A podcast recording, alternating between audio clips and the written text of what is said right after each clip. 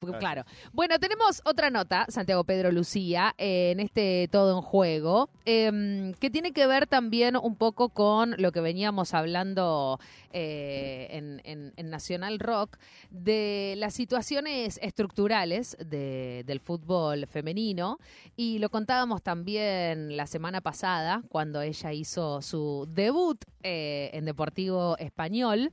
Eh, ella tiene 43 años y yo la verdad, a ver, con 43 años, que haya eh, podido cumplir su sueño, que era el objetivo primordial, pero por sobre todas las cosas que tenga 43 años y se pueda poner un shortcito y entrar y jugar a la pelota, admiración plena para ella. Sí, en alta competencia. Eh, exactamente, en alta competencia. y está en comunicaciones con nosotros Yesabel Carranza, 43 años, jugadora trans no no la primera, sino la tercera que tiene el fútbol femenino de primera división. Y va a charlar con nosotros un ratito. Isabel, ¿cómo va? Buen mediodía para vos. Nati, Natu y Santu te saludamos. ¿Cómo estás? Hola, ¿qué tal? Buenos días, Natu y, el muchacho, no me acuerdo. Santiago, Santiago se llama el muchacho, el muchacho se llama Santiago. ¿Cómo andás, Isabel? ¿Qué, ¿Qué estabas haciendo en este domingo a esta hora? Estábamos entrenando, estábamos entrenando y en la mañana no, no tenemos que trabajar mucho porque bueno, no estamos bien en la tabla, eh, tenemos que zafar del descenso, así que hace un rato llegué y bueno, eh, me comuniqué con, con la productora para dar la nota, así que re bien, re bien. ¿Estás muy contenta o no?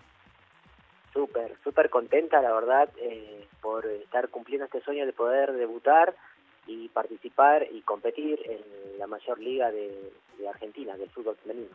Isabel, ¿cómo fue la semana previa al debut? ¿no? Eh, ingresaste del banco de los suplentes, pero ¿cómo, fue eh, los días anteriores al partido y cómo viviste fundamentalmente ese, ese momento tan trascendente también para, eh, para vos. me imagino la contención de tus compañeras, del cuerpo técnico y la cantidad de cosas que, que te habrán movilizado ¿no? de lo que pasó en esos días. Sí, sí, la verdad que fue una semana muy fuerte en lo emocional. Eh, comenzando desde la espera durante las ocho fechas hasta la última semana que, bueno, nos, nos avisaron, nos notificaron un día lunes, el fin de semana jugábamos, así que eh, al finalizar el entrenamiento del lunes, eh, eh, nada, nos, nos, nos, comunicó todo eso el DT y bueno, mis compañeras me, nada, me abrazaron, este, lloré, lloré con muchas porque la verdad que además de mi historia, hay muchas historias detrás de, de cada mujer, de cada deportista, eh, todas las venimos remando en diferentes facetas de la sociedad y, nada, fue muy hermoso, muy emotivo eh, y bueno, al llegar el día, este, unos segundos antes de que me llamaran para poder debutar, si bien fue un, un, resultado muy abultado de River Plate y bueno, no nos dejó más que eh, la realidad de lo que es un equipo como River, que está eh, compitiendo con eh, con los grandes allá arriba y bueno, y nosotras que obviamente necesitamos mucho trabajo y, bueno, y mucho entrenamiento. Eh, unos segundos antes, la verdad que se me pasó toda la vida por, por mi mente, me imaginé, recordé cuando era niña, recordé eh, mi juventud, recordé mis compañeras trans que ya no están, el 50% de las compañeras que pasaron por mi vida no están en este plano, han han dejado de existir por un montón de, cosas, eh, por ahí suicidios, transfobia, eh, problemas de la salud, eh, en fin. Y la verdad que sentí que cuando entré a la cancha no estaba corriendo sola, estaban ellas conmigo, lo necesité porque necesitaba ser fuerte. Y, y necesito ser fuerte en todo lo que viene porque además de poder competir y y cumplir mi sueño, eh, también eh, necesito ayudar a mis compañeras para no poder descender.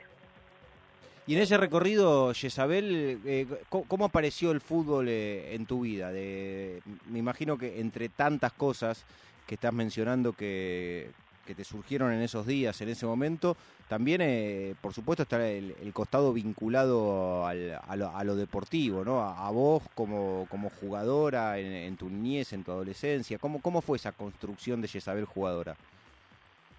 Eh, en mi infancia lo que más recuerdo es jugar en el patio de casa, donde mi madre me largaba en el patio a jugar con, bueno, teníamos un gallinero eh, y tenía una pelota, un chanchito rosado, esos eran mis juguetes. Mi familia era una familia humilde, trabajadora, eh, y fue y fue así, fue que jugaba en la escuela, en la infancia, eh, como era nene, si bien me identificaba como niña, pero bueno, las correcciones en las escuelas, en, el jardín, eso de, que te lleven de las orejas a la fila de los varones, porque por ahí me, me, formaba con las chicas, o me cambiaba el guardapolvo porque me gustaban los guardapolvos con las florcitas, y no el, azul. Eh, todas esas cosas fueron como forjándome en el sexo en el cual había nacido y fueron corriendo ese sentimiento, esa emoción que yo tenía de ser femenina hacia el fondo de mi alma, de mi corazón. Por lo tanto, lo hacía eh, en intimidad, en mi cuarto, eh, podía ser yo realmente. Y el fútbol fue algo que fue muy versátil en mi vida, comenzando desde la infancia, eh, luego cuando llegué a la juventud, este, obviamente como nene porque no quería sufrir lo que sufrían mis compañeritas o, lo que yo escuchaba de las personas travestis, como se decía en aquel momento, eh, adopté una, una conducta muy afeminada por la cual me alejó a veces eh, me alejaba a veces del fútbol masculino porque eh, obviamente no no no no tenemos entrada una una persona afeminada en el fútbol masculino eh, y luego de la ley de identidad de género por el cual hoy ya se cumplen 12 años es como que pude salir de esa cárcel legal y más que nada porque bueno trabajé en la policía durante muchos años, antes de la ley de identidad de género como nene, como varón, como hombre, y, bueno, tengo una historia muy fuerte allí en mi provincia con la institución eh, y, nada, mi vida la verdad que está llena de momentos muy grises y trato siempre de, ponerle el, lo mejor eh, a todo esto porque obviamente eh, son cosas que, que son tan fuertes que no la podemos borrar de nuestras memorias. Las personas de nuestra generación, la verdad que, que hacemos un esfuerzo muy grande para poder seguir viviendo, para soportar un montón de cuestiones que todavía están pasando, pero obviamente que son diferentes. Ha habido un cambio muy significativo en los últimos tiempos y creemos también de que los cambios van a ser generacionales. La que está hablando es Jezabel Carranza y las ganas que tengo de preguntarte tantas cosas, Jezabel, porque creo también que con cada una de tus respuestas eh, abrís un panorama de lo que es la realidad no solo de las mujeres trans eh, en la República Argentina y, del colectivo fundamentalmente LGTBIQ eh, en nuestro país, pero me, quedo con algo que vos dijiste, ¿no? Eh, no corrí sola, dijiste, ¿no? Cuando se realiza el cambio en Deportivo Español y entras vos y anuncian que el ingreso va a ser el de Jezabel Carranza. Em, ¿Te acordaste ahí del Club Boulevard cuando estabas entrando en, ese momento con la camiseta de Deportivo Español? Eh, sí, sí, obviamente recordé los clubes por donde he pasado, eh, Sol de Mayo, Boulevard, eh, y todas mis compañeras que obviamente todas en mi provincia están con también ese sueño de poder llegar a la primera del fútbol argentino y, y la verdad que es algo que también deseo, ¿no? De que todas tengamos la posibilidad de poder llegar. Eh, se necesita mucho sacrificio, eh, no es solamente llegar y probarse, sino los grandes cambios de venirte de una provincia a la gran ciudad, eh, a veces a, estar alejada de las amistades, de tu familia. es algo bastante complejo, pero bueno, sí, me acordé de toda mi gente y nada, nada, fui, fui y soy la persona más feliz del mundo. Está hablando Isabel Carranza, una jugadora que se suma a la primera división del fútbol femenino argentino. A ver, cuando te escucho hablar de sacrificios, de, cambios también en lo personal, eh, también hay cambios que tienen que ver con cada uno de los estudios que las mujeres trans tienen que atravesar, y, me acuerdo lo que le había pasado también en su momento a, Mara Gómez. Eh, no tengo muy cercana la, la, historia de Tiziana Lescano, que es la jugadora trans eh, que hoy forma parte del plantel de Ferro. Em, nosotros lo intentamos explicar, ¿no? Todo lo que tiene que ver con los protocolos del Comité Olímpico Internacional, pero más allá de las cuestiones netamente médicas, em, ¿qué te pasa a vos cuando tenés que seguir demostrando que tenés las cualidades y las características para formar parte de un plantel del fútbol femenino. Que digo, eh, más allá del orgullo, ¿no? Digo, cuando llegan los resultados y están eh, los estudios dentro de los parámetros, plin, plin, plin, no importa. Pero digo, eh, ¿qué te pasa a vos cuando todavía sentís que tiene que haber estudios que avalen que, que, los números son los que hoy te permiten jugar a vos a la pelota? ¿Forma parte eso de los sacrificios también? Eh, sí, obviamente que es un sacrificio que va ligado a a, lo creo yo desde mi punto de vista personal me parece justo de que haya de que haya un protocolo para que obviamente desaparezcan esos estos estigmas que existen con la diferencia física no eh, creo que no es más que estigmatizar los cuerpos porque no existe la misma crítica con Serena Williams que con Lia Thomas eh, en, lo que es el deporte femenino. Y claramente tienen casi eh, las dos el mismo porte físico. Eh, yo por ahí pienso de que eh, las críticas y todas estas cuestiones obviamente se van a ir aceptando con el tiempo. Yo, por ejemplo, desde mi de primera persona puedo comentar desde que cuando yo no tomaba bloqueadores de testosterona, ni tampoco me había hecho la vaginoplastía, y tenía un una cosa así como tener dos bocas de carburador. Claro. Eh, tenía otra otra fusión química en mi cuerpo, no solamente en la fuerza, sino en lo emocional, en un montón de cosas.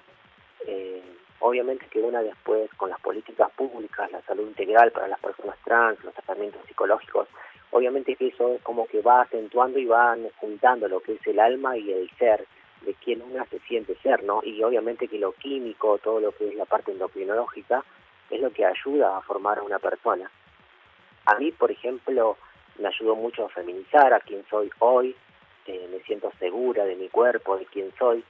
Este, y en la parte deportiva, y sí, eh, creo que para mí es lo más justo para competir en la categoría. Este, y, y bueno, y también tengo que redoblar mis esfuerzos porque la verdad que eh, no tener testosterona en un cuerpo es, es muy difícil, o sea, eh, no sé cómo explicarlo, es como que te hayan sacado un motor de un Scania y te hayan puesto un motor de Fiat 600, una cosa así, te queda la carrocería nada más. Claro. Este, y, y en base a eso, obviamente que eh, la, la heteronorma nos ve semejantes, este, pero no es tan, tan así. Quizás porque a nosotras las mujeres trans nos llegaron las políticas públicas tardes, los tratamientos hormonales tardes.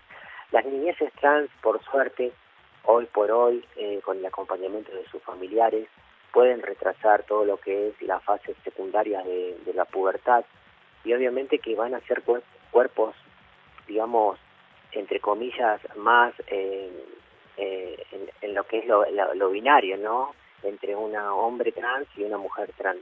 Nosotros nos, crecimos con, con las hormonas que, que la naturaleza nos dio y obviamente que después revertir esos resultados es muy diferente y por eso mismo a veces nos juzgan por la apariencia, pero en definitiva lo que es la fuerza y un montón de cuestiones que van, yo no lo puedo explicar porque la verdad que lo tendría que explicar un científico o alguien, pero yo sinceramente he perdido mucha fuerza. Lo que me quedó quizás es experiencia, técnica y bueno, y trato de volcar eso y es lo que encontró el club cuando me estuve haciendo las pruebas.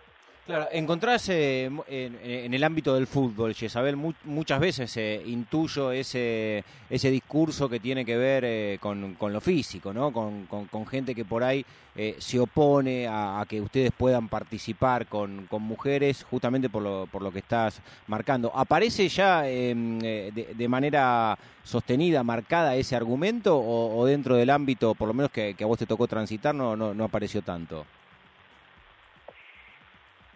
Eh, yo creo que eh, yo, yo tiré dos cosas. Eh, existe una resistencia por parte de, ciertas personas que son autoridades de las instituciones que, se quedan con ese fantasma. Eh, pero la verdad que, que con mis compañeras y las oponentes con las que me he enfrentado, eh, en el cuerpo a cuerpo, en, en, la parte aeróbica, la verdad que eh, no hay diferencias, no, no la hay.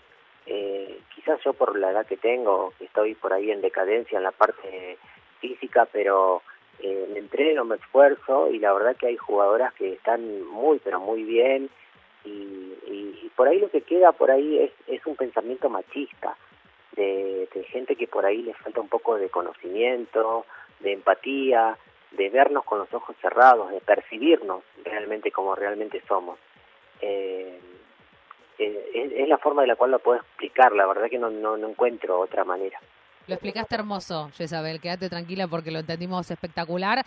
Eh, a ver, lo que tiene que ver con la realidad de Deportivo Español, me parece un poco que es lo que también te debe preocupar. Deportivo Español hoy está último con tres puntos, ocho partidos por jugar porque ya quedó libre eh, en, su respectivo momento. Va a jugar mm, el miércoles, si no me equivoco, enfrentando a, a Gimnasia. ¿Cómo hacer para salir de la zona roja de la tabla de posiciones? Isabel? Y la verdad que estamos, estamos eh, redoblando los esfuerzos. Eh, tenemos eh, el equipo que tenemos, que somos chicas que venimos de la C, otras venimos del interior. es, es, es difícil, no lo voy a negar. necesitamos mucho trabajo. Hay chicas que no han tenido escuelitas de fútbol. pero bueno, junto con el cuerpo técnico estamos eh, trabajando duro, eh, en contratiempo, porque la verdad que no tenemos tiempo para mejorar, eh, estamos trabajando mucho en la parte física y, y bueno, la verdad que yo siento de que podemos, podemos revertir la situación, sí tenemos que trabajar muy duro, no nos queda otra, porque la verdad que el fútbol femenino está en auge, cada vez hay más técnica, hay más preparación física y hay más profesionalismo.